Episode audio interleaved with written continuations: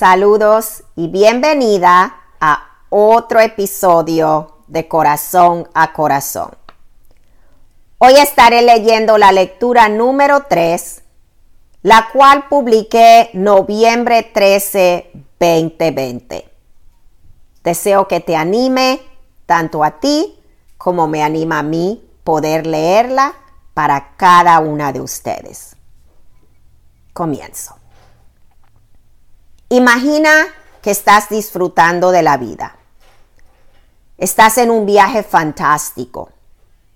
Estás relajada, agradecida de haber abandonado tu mentalidad pesimista y catastrófica, producto de tu infancia impredecible. Cuando algo terrible pasa, en vez de preocuparte horas recordando Romanos 3:28 donde dice, Dios obra por el bien de los que le aman. Te preocupas menos cuando algo inesperado pasa, porque sabes que es parte de la vida. Así me sentí hace cinco años, hasta que recordé que nunca debo sentirme cómoda en mi caminar con Dios porque el enemigo es como un león al acecho que busca a alguien a quien devorar. Primera Pedro 5:8. Me sentía bien, usada por Dios de formas que nunca imaginé, viajando a lugares y hablando con numerosos grupos de mujeres, practicando Lucas 22, 31 al 32 fortaleciendo y animando a mis hermanas en Cristo en diferentes partes del mundo. Planeaba visitar a mi amiga Janet en San Diego. Ella me preguntó si podía compartir un devocional para las mujeres de habla hispana en su congregación y vender copias de mis libros. Este tiempo sería especial porque conocería en persona algunas de las mujeres que han leído mis libros. Y también es el lugar donde me bauticé y decidí ser discípula de Jesús en 1996. Unas semanas antes de mi viaje, mi padre declinó física y mentalmente. La salud mental de mi papi sin intervención continua se sale de control y causa muchos problemas. Mi tío llamó y dijo, tu papá no se ve bien. El tono de mi tío en su voz era alarmante. Inmediatamente reservé un vuelo para ir a mi país de origen esa semana. Mi tío encontró a mi papá acostado en la cama como si fuese un cadáver. Cuando yo llegué a Panamá y vi a mi papi, sentí que lloraba yo por dentro. Nunca lo había visto así. Hablamos y durante nuestro tiempo juntos, él tuvo un cambio milagroso. Viví un milagro ese fin de semana con mi papi. Ver sus cambios tocó mi corazón. Tanto que él decidió ser admitido en un centro de tratamiento, residencial. Su psiquiatra llenaría el papeleo necesario para admitirlo el lunes después que ella llegara de sus vacaciones. Yo feliz regresé a mi hogar en Virginia. Esto fue un domingo. Y mi papá iba a ser admitido el día siguiente, que sería un lunes. La verdad es que me sentí agradecida con Dios de cómo salió todo y me fui bien llena de esperanza. El lunes por la mañana hablé con mi papá. Él todavía estaba de acuerdo en la necesidad de ser admitido y estabilizado. Después de cerrar con mi papá, llamé a la doctora y su hijo me contestó. mi mamá acaba de fallecer, me dijo. Yo no lo podía creer. Personalmente y internamente sentí mucha pena por la familia. Qué pérdida tan dolorosa para ellos e inesperada. También sabía que esto significaba que mi papá no iba a ser admitido ese día. La verdad es que mi papá confía en muy pocas personas y él había visto a esta doctora durante más de 30 años. Lograr que él confiara en un nuevo médico no iba a ser, iba a ser prácticamente imposible. Estaba tentada a no contarle sobre la muerte de la doctora pero teníamos que buscar un nuevo médico para que él pudiera ser admitido. Él estaba desconsolado cuando le dijimos la noticia y como habíamos sospechado, no aceptó ver a un nuevo médico. Con el tiempo, su condición mental empeoró. Tuve muchas noches personalmente de insomnio debido a la tristeza y desesperación que sentía con la condición inestable de mi papi. Una mañana en medio de todo esto, mi hermana me envió un mensaje de texto. Olivia, ¿viste los videos? ¿Qué videos? le pregunté. Alguien había grabado a mi papá comportándose imprudentemente en las calles de una de las ciudades de mi país de nacimiento, Panamá. Mi corazón sintió un gran peso al ver estos videos. El productor de estos clips escribió cosas horribles sobre mi papi. Este hombre está loco. Lo dejaron aquí para torturar a nuestra ciudad. Nuestros hijos tienen miedo a salir. Este hombre necesita ser admitido en algún lugar. Su familia lo ha abandonado. El hilo de los comentarios seguía.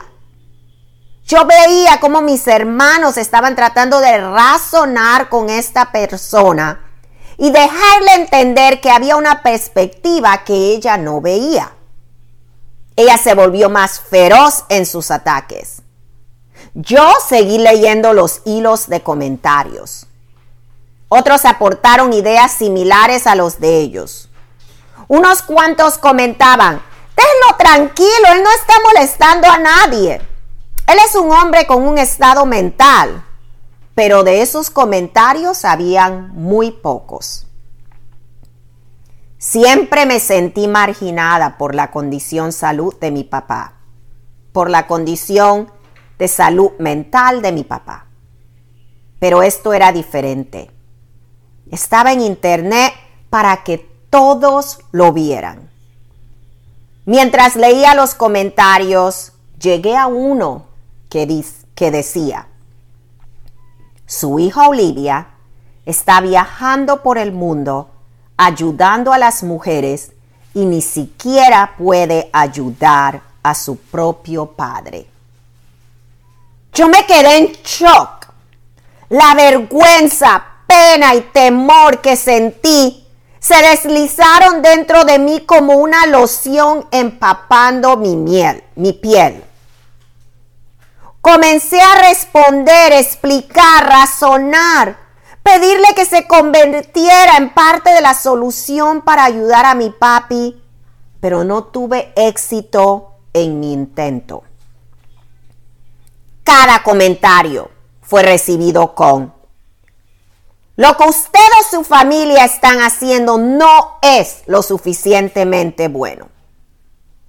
Esta mujer no tenía ni idea de cuánto estaba lastimando a mi familia.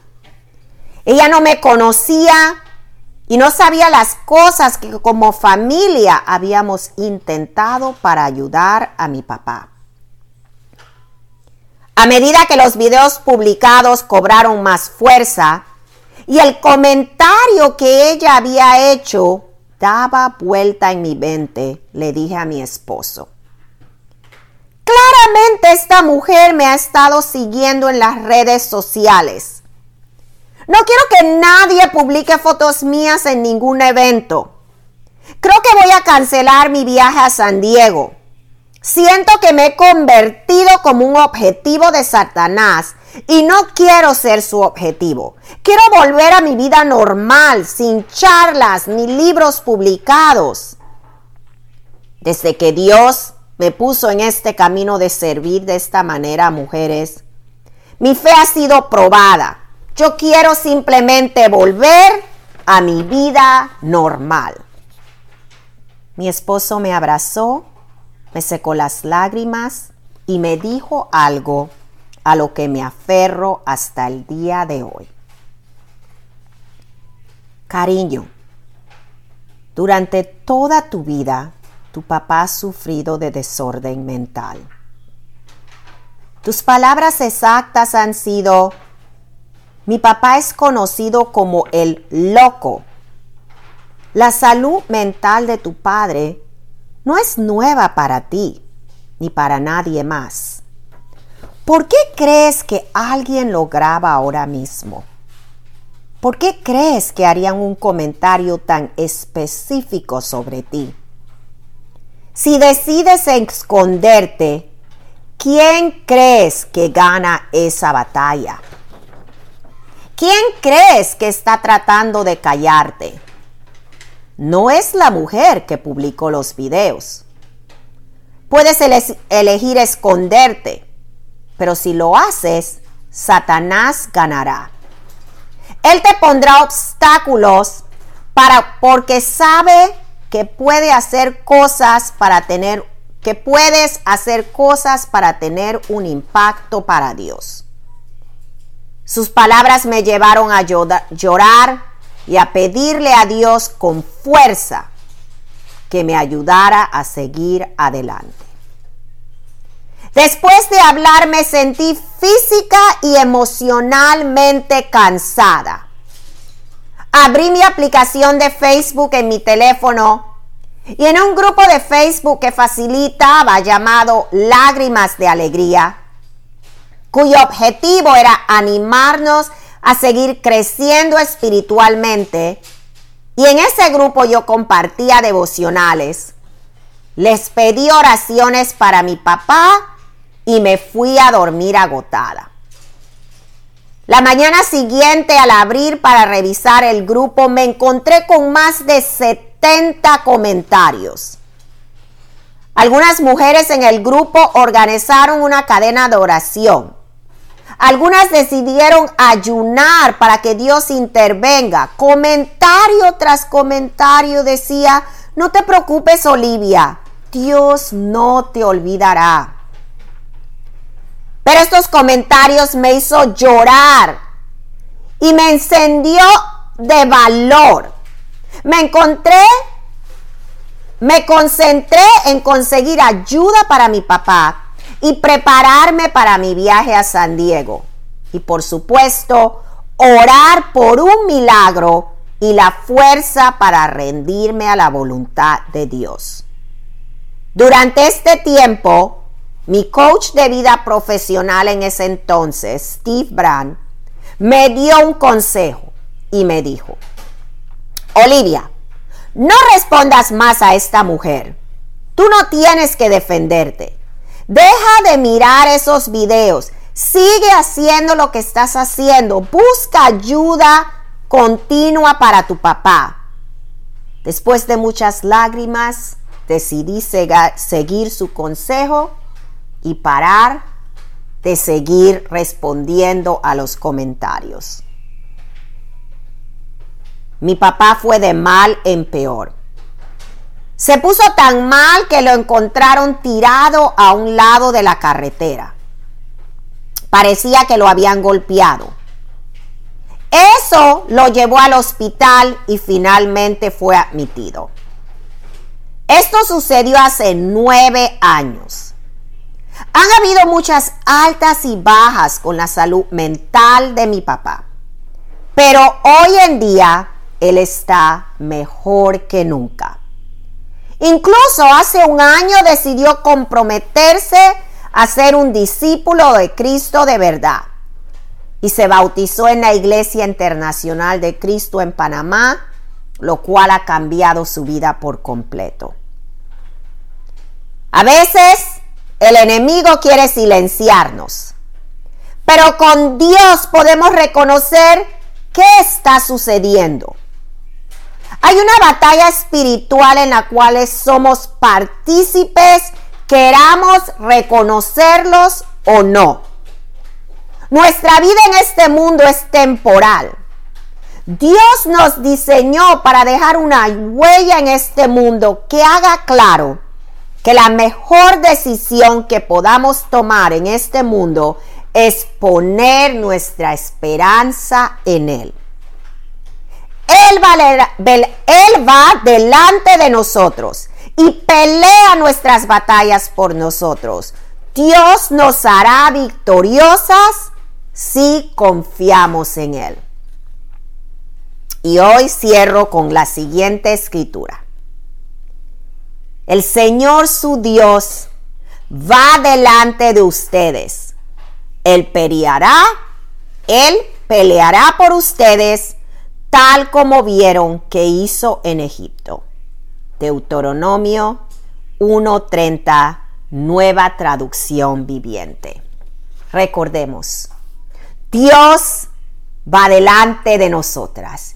Dios peleará por nosotros. Pongamos nuestra confianza en Él, sabiendo que Él está ahí para cualquier cosa que lo necesitemos.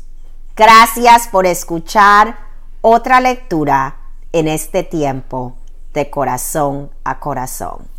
Bye.